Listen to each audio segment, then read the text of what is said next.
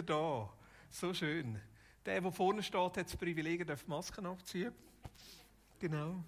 Alle anderen behalten sie ja an.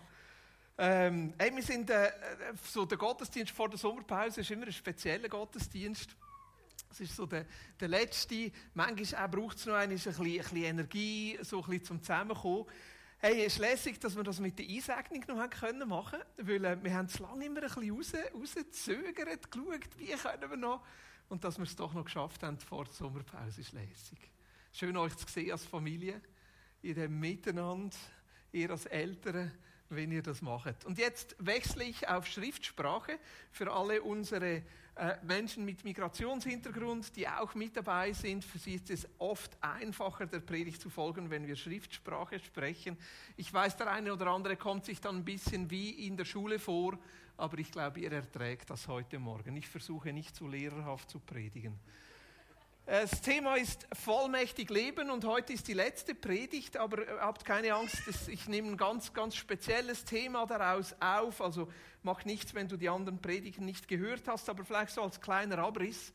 Ähm, vollmächtig leben haben wir am Anfang definiert anhand dieser Geschichte des Geraseners. Das ist so ein Mann, der hat äh, ziemlich, ja, also herausfordernd gelebt, der war von Dämonen besessen.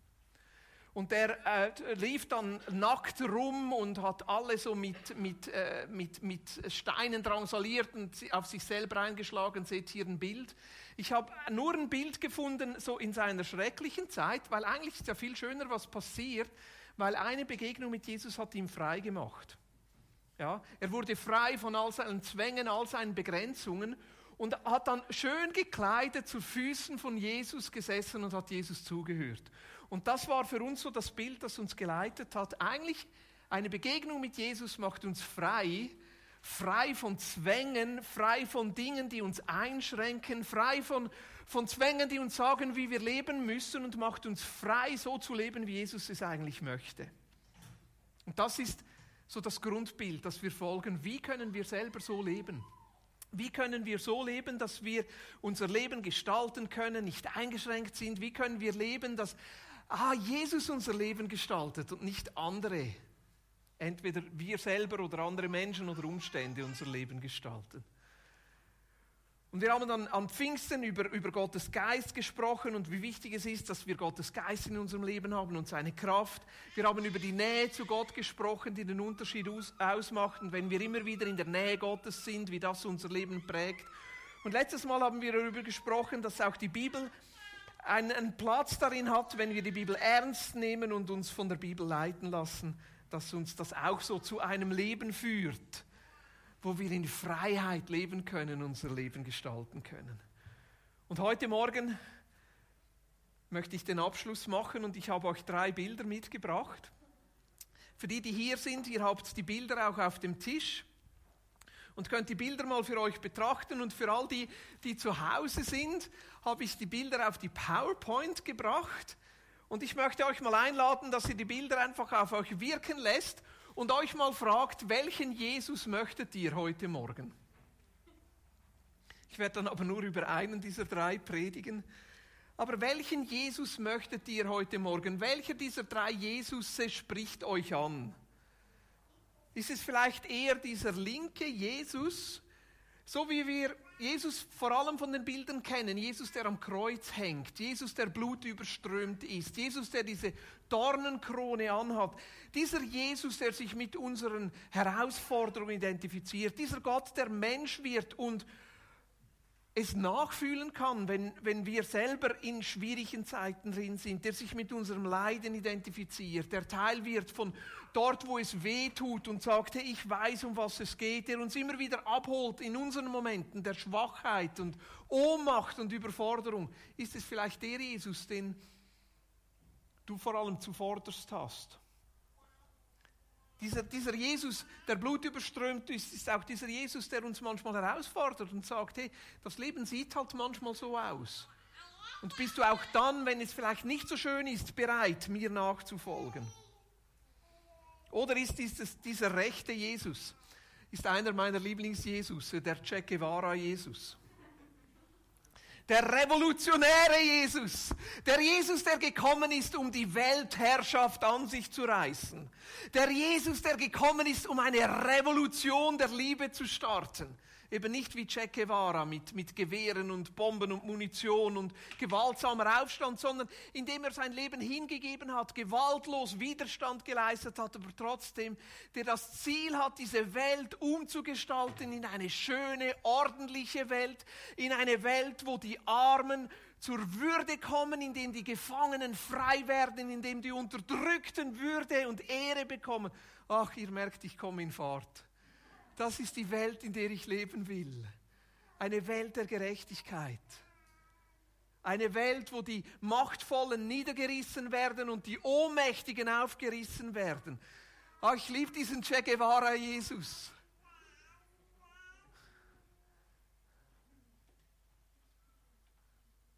Ja, es fordert uns ja auch heraus, dieser Che Guevara Jesus, weil wir ja eigentlich die Reichen, wir ja eigentlich die Mächtigen sind. Wir die sind, die lernen teilen abzugeben, für andere da zu sein? Oder ist es dieser Jesus in der Mitte und ich habe ihn bewusst in die Mitte platziert, weil es der Jesus ist, über den ich heute auch predigen möchte. Dieser lachende Jesus. Ist eigentlich dieser Jesus, äh, als ich die Bilder ausgewählt habe, habe ich gedacht, das ist eigentlich der Jesus, über den wir fast am wenigsten sprechen.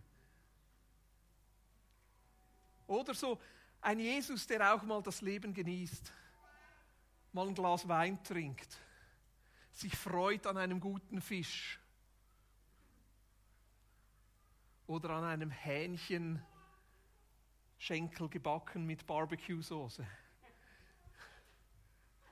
Mit ein bisschen Reis oder Fladenbrot oder was auch immer sie zu dieser Zeit gegessen haben. Ich möchte euch ein bisschen von diesem Jesus erzählen. Und wenn ich erzähle, welchen Jesus möchtest du heute, heute Morgen oder welchen Jesus stellst du dir heute Morgen vor, ist ja alles Arten, wie Jesus sich uns präsentiert hat oder wie Gott sich uns in Jesus präsentiert hat. Also ich hoffe, es ist jetzt nicht zu gotteslästerlich, wenn ich von diesen Jesusbildern spreche, aber das sind alles Aspekte, wie die Bibel uns diesen Gott zeigt. Und so wie wir Gott erleben oder so wie wir uns auch Jesus vorstellen, so sieht oft ja dann auch unser Christsein aus. Wenn wir nur diesen blutüberströmten Jesus kennen, dann ist unser Christsein oft dann ein bisschen blutig.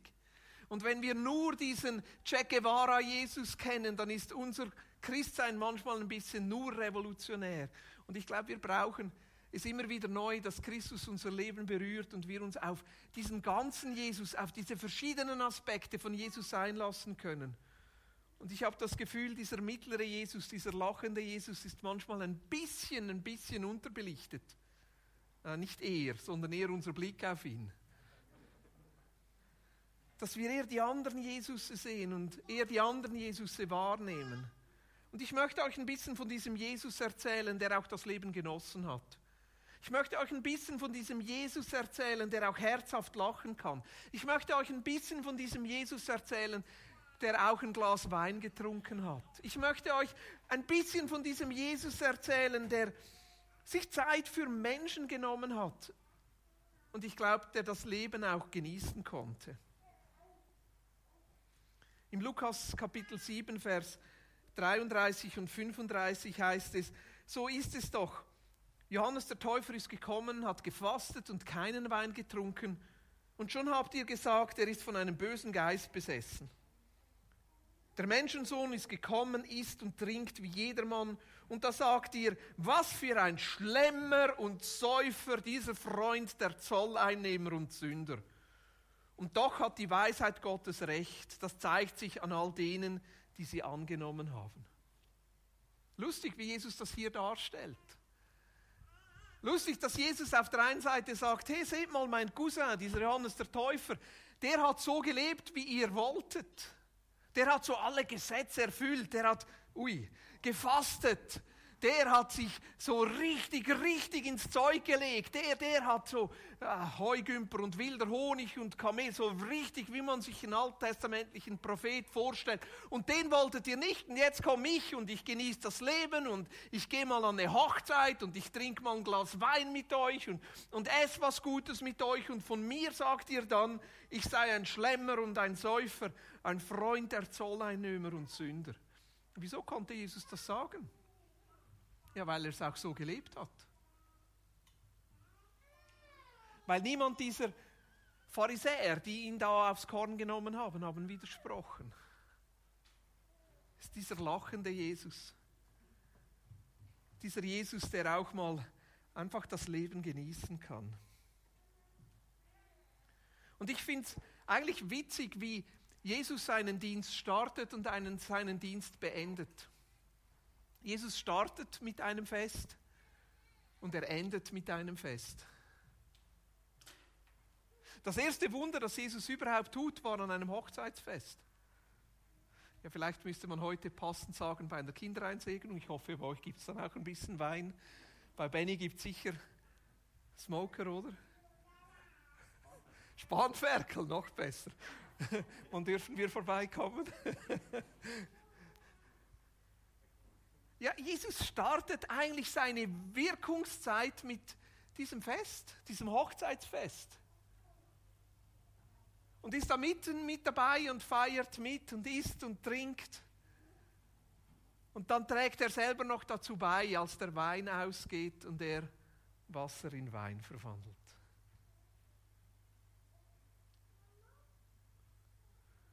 Dieses Bild habe ich gefunden und gedacht, haben die wirklich so Hochzeit gefeiert? Weißt du, so mit Heiligenschein liefen die rum. Ich dachte irgendwie so ganz passend ist es nicht. Jetzt ist das Bild wieder weg. Mal schauen, ja, vielleicht kommt es wieder. Ich, ich glaube, ich habe noch ein zweites Bild.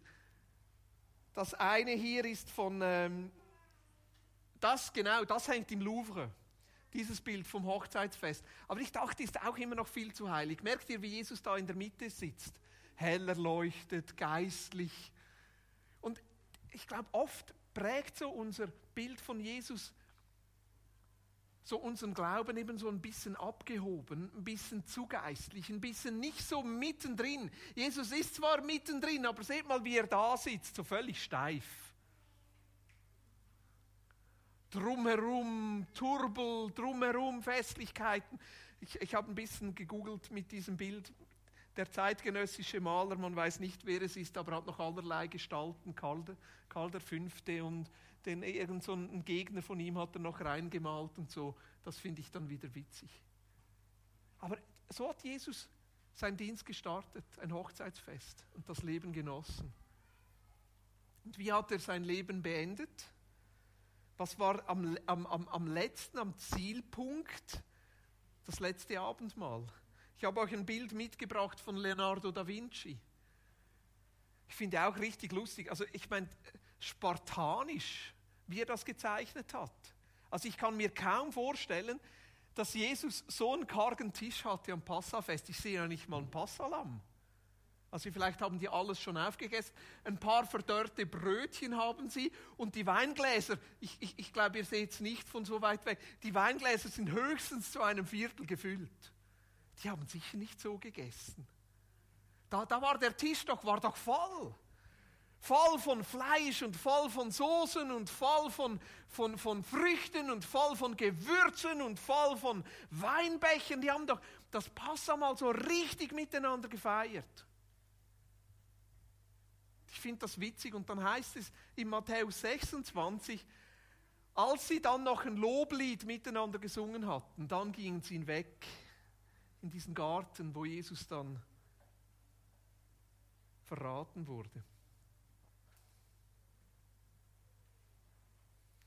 Also dieser Jesus, der konnte das Leben genießen. Dieser Jesus, der Teil vom Leben war.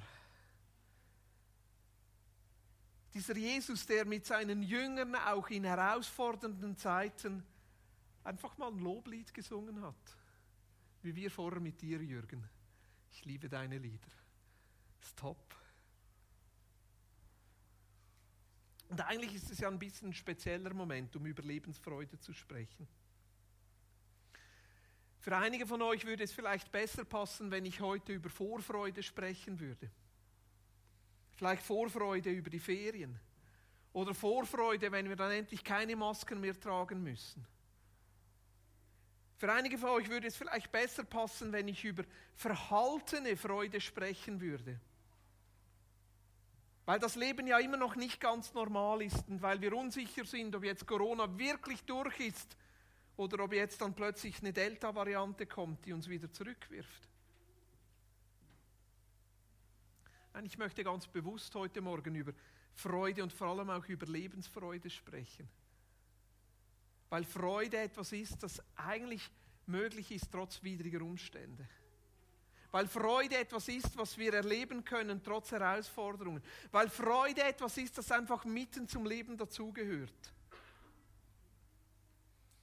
Weil es manchmal eine Freude ist am Leben und manchmal eine Freude trotz des Lebens. Ich meine, es ist einfach, sich am Leben zu freuen, wenn alles gut und rund läuft. Aber es ist etwas anderes, sich auf diese Momente des Lebens einzulassen und sich an dem zu freuen, auch wenn man vielleicht nicht ganz alles gut und schön ist. Und irgendwie scheint Jesus das gelungen zu sein. Ich finde das faszinierend, dass Jesus, obwohl er wusste eigentlich, was sein Auftrag ist und obwohl er wusste, wie sein Leben enden wird, er es trotzdem geschafft hat, irgendwie das Leben auch zu genießen. Ich finde das faszinierend, dass Jesus sogar am letzten Abend, wo er wusste, hey, jetzt werde ich dann verraten, jetzt werde ich dann ausgepeitscht, jetzt werde ich dann am Kreuz sterben, mit seinen Jüngern nochmal das Leben feiern konnte und sogar mit ihnen zusammen singen konnte. Für mich ein großes Vorbild. Zu sagen, hey, Lebensfreude ist möglich, trotz widriger Umstände. Lebensfreude ist möglich, trotz vielleicht Schwere vom Auftrag und Verantwortung und Herausforderung, in denen wir drinstehen. Ich möchte mit euch einen Psalm anschauen, wenn ihr euch von den Bildern lösen mögt. Seht ihr diesen Psalm auf der Rückseite? Und ich habe ihn aus der Zürcher Bibel genommen und ich möchte euch diesen Psalm vorlesen, weil ich glaube, dass er genau von dem spricht. Für den Chormeister mit Seitenspiel, ein Psalm Davids. Erhöre mich, wenn ich rufe, Gott meiner Gerechtigkeit. In der Bedrängnis hast du mir Raum geschaffen. Sei mir gnädig und höre mein Gebet. Ihr Mächtigen, wie lange noch bleibt meine Ehre geschändet? Wollt ihr nichtiges Lieben auf Lügen singen? Selah. Erkennt, dass der Herr seinen Getreuen erwählt hat. Der Herr hört, wenn ich ihm rufe, wenn ich zu ihm rufe. Ereifert euch, doch sündigt nicht. Bedenkt es auf eurem Lager und werdet still. Selah. Bringt wahre Opfer dar und vertraut auf den Herrn. Viele sagen, wer lässt uns Gutes schauen? Entschwunden ist über uns das Licht deines Angesichts, Herr. Du hast mir Freude ins Herz gegeben, mehr als in der Zeit, da es Korn und Wein gibt in Fülle. In Frieden will ich mich niederlegen und schlafen, denn du allein, Herr, lässt mich sicher wohnen. Dieser Psalm fängt an in Vers 2, wo David sagt, erhöre mich, wenn ich rufe, Gott meine Gerechtigkeit. In Bedrängnis hast du mir Raum geschaffen, sei mir gnädig und höre mein Gebet. Vielleicht geht es dem einen oder anderen heute so, vielleicht geht es dir heute so dass du dich bedrängt fühlst, eingeschränkt fühlst, dass du Situationen hast, die dich plagen, Umstände, die dir deine Lebensfreude rauben wollen. Und ich glaube, Gott möchte dir heute Morgen Raum schaffen. Raum schaffen, dass du diesen Gott der Freude heute Morgen erleben kannst. Vielleicht erleben kannst, wie sich dieser Druck, diese Einschränkung auflöst oder vielleicht gerade trotz diesem Druck und Einschränkung eine neue Freude am Leben gewinnen kannst. Und dann heißt es im Vers 3 und 4, ihr Mächtigen, wie lange noch bleibt meine Ehre geschändet? Wollt ihr nichtiges Lieben auf Lügen singen, Selah? Erkennt, dass der Herr seinen Getreuen erwählt hat. Der Herr hört, wenn ich zu ihm rufe. Vielleicht trifft das gerade das heute auf dich zu, dass du dich gestresst fühlst, weil andere über dich Lügen erzählen. Weil andere vielleicht nicht das in dir sehen, was du eigentlich bist.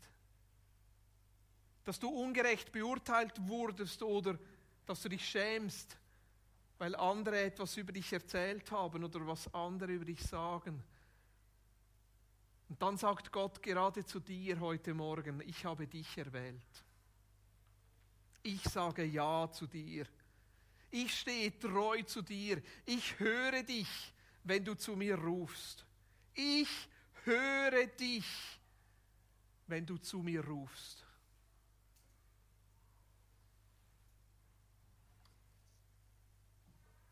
Vers 5 heißt es, ereifert euch, doch sündigt nicht.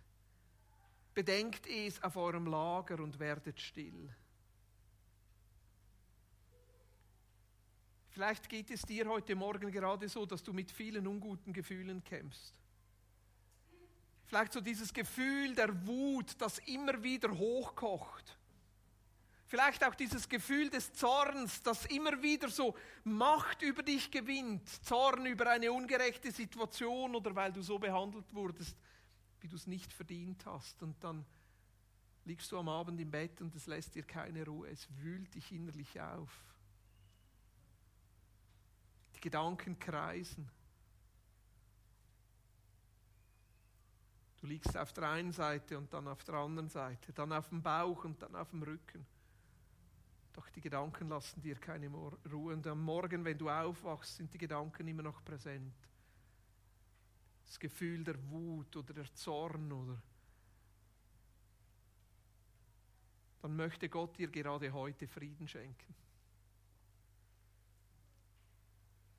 Frieden, damit deine Gedanken zur Ruhe kommen, damit deine Seele wieder Ruhe findet, mit diesen negativen Emotionen raus können, du sie bei Gott verarbeiten kannst, bei ihm still werden kannst.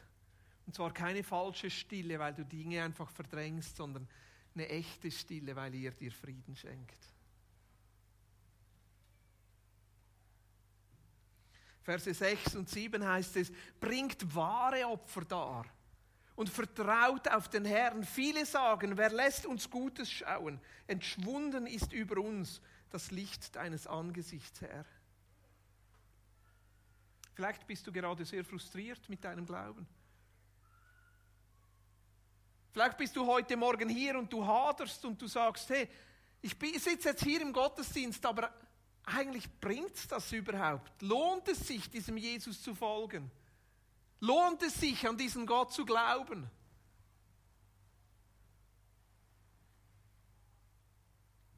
Wie sollen wir heute überhaupt diesen Glauben leben? Kirche, ist das überhaupt noch ein Modell? Lohnt es sich, in den Gottesdienst zu kommen?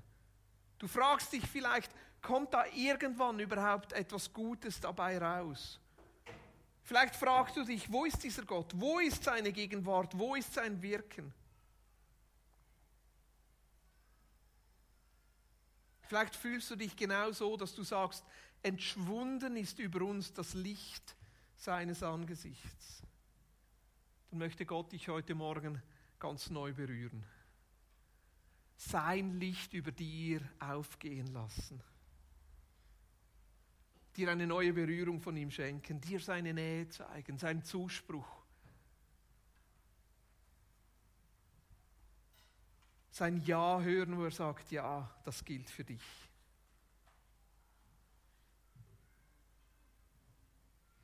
Und so schließt dieser Psalm ab mit diesen gewaltigen Versen. Du hast mir Freude ins Herz gegeben. Mehr als in der Zeit, da es Korn und Wein gibt in Fülle. In Frieden will ich mich niederlegen und schlafen, denn du allein, Herr, lässt mich sicher wohnen. Ich glaube, dass bei Gott allein sich echte, wahre Lebensfreude finden lässt. Wir können uns freuen an Korn, in welcher Form auch immer, als Brot oder flüssig. Wir können uns freuen an Wein, weil Gott ein Gott ist, der es liebt, uns Dinge zu geben im Überfluss. Aber echte Freude, die lässt sich nur bei Gott finden. Echter Friede, der lässt sich nur bei Gott finden. Echte Ruhe lässt sich nur bei Gott finden. Echter Lebenssinn, der lässt sich nur bei Gott finden.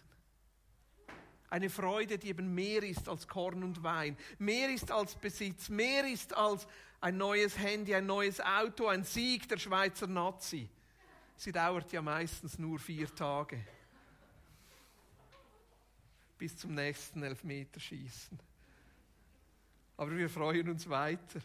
Aber diese Freude, die wir in Gott finden, die hält an. Eine Freude, die eben mit Frieden kommt, die Sicherheit gibt. Eine Freude, die tief geht. Eine Freude, die ewig hält, weil sie in einem ewigen Gott begründet ist. Für den Chormeister mit Seitenspiel ein Psalm Davids. Erhöre mich, wenn ich rufe, Gott meiner Gerechtigkeit. In der Bedrängnis hast du mir Raum geschaffen. Sei mir gnädig und höre mein Gebet. Ihr Mächtigen, wie lange noch bleibt meine Ehre geschändet? Wollt ihr nichtiges Lieben auf Lügen sinnen? Selah. Erkennt, dass der Herr seinen Getreuen erwählt hat. Der Herr hört, wenn ich zu ihm rufe. Ereifert euch, doch sündigt nicht. Bedenkt es auf eurem Lager und werdet still. Bringt wahre Opfer dar und vertraut auf den Herrn. Viele sagen, wer, Lust, wer lässt uns Gutes schauen? Entschwunden ist über uns das Licht deines Angesichts, Herr. Du hast mir Freude ins Herz gegeben. Mehr als in der Zeit, da es Korn und Wein gibt in Fülle. In Frieden will ich mich niederlegen und schlafen, denn du allein, Herr, lässt mich sicher wohnen. Du hast mir Freude ins Herz gegeben. Mehr als in der Zeit, da es Korn und Wein gibt in Fülle. In Frieden will ich mich niederlegen und schlafen. Denn du allein, Herr, lässt mich sicher wohnen. Ich möchte beten, dass Gott uns heute Morgen mit dieser Freude, aber auch mit diesem Frieden berührt. Und ich lade dich ein. Ich lade dich ein in dieses Gebet, dich einfach vom Geist Gottes berühren zu lassen. Dort, wo du seine Berührung brauchst und wo du seine Berührung wünschst. Bei Gott allein finden wir dieses Glück, diese Freude, diesen Frieden. Geist Gottes, wir laden dich ein. Komm, Geist Gottes. Füll diesen Raum, aber noch mehr. Füll unsere Herzen, füll unseren Körper, füll unsere Gedanken. Füll unsere Seele. Komm, Geist Gottes.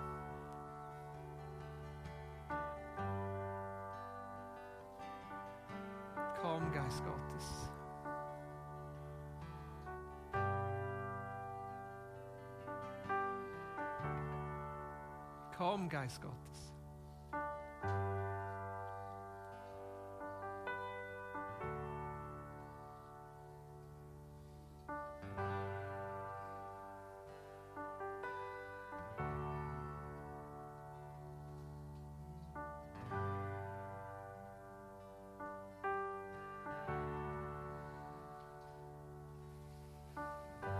Ich lade dich ein, dass du das, was dich jetzt bewegt, einfach vor Gott ausbreitest, hinlegst.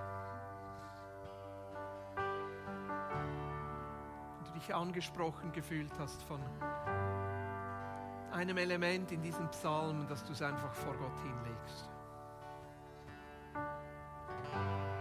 Diese Frage, wo ist Gott? diese Wut, dieser Zorn,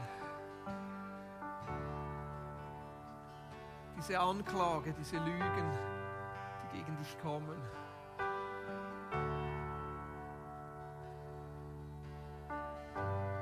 Komm, Geist Gottes. Vor dir ist Freude, die Fülle, o oh Herr. Es gibt kein Lebensglück außer bei dir, Gott. In dir allein finden wir, was unser Herz sich wünscht, Gott. Du bist es, der unseren Becher überfließen lässt.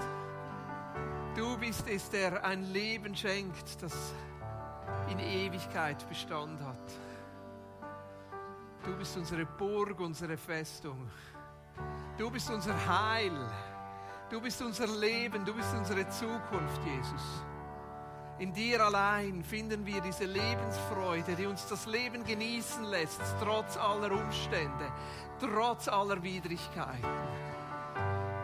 Du bist der, der unser Leben auf den Kopf stellt und uns herausfordert, uns Lebenssinn gibt, uns mit hineinnimmt. Komm, Geist Gottes. Füll unser Leben neu mit deinem Leben.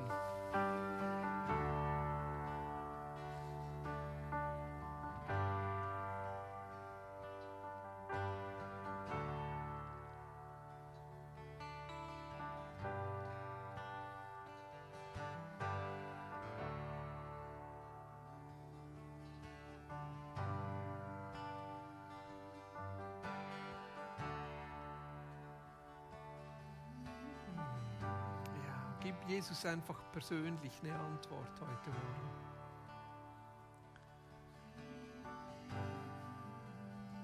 Es ist ein besonderer Moment, ein heiliger Moment, wo du einfach Jesus eine Antwort geben kannst. Ich glaube, der eine oder andere ist hier. Jesus lädt dich ein, ganz neu an seinem Leben teilzuhaben.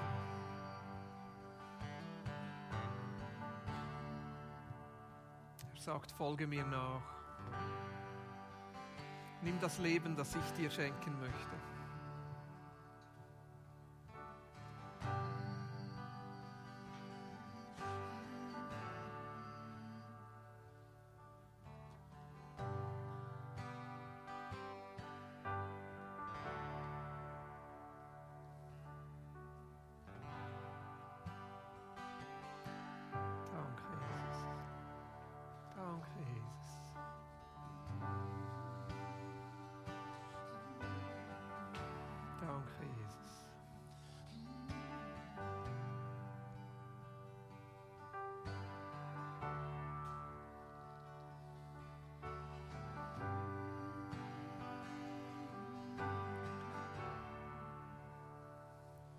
Spürst, wie da Frust in deinem Leben hochkommt. Vielleicht Frust, weil dieser Psalm auch Dinge anspricht, die du dir gewünscht hast, aber nie so richtig erlebt hast, dann darfst du diesen Frust gerne einfach vor Jesus ausbreiten. Er hält es aus. Er hält es aus.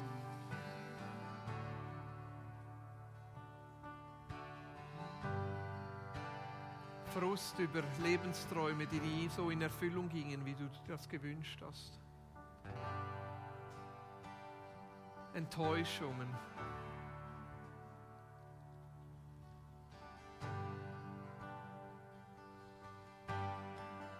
Lass zu, dass Jesus das mit seiner Freude und seinem Frieden füllt.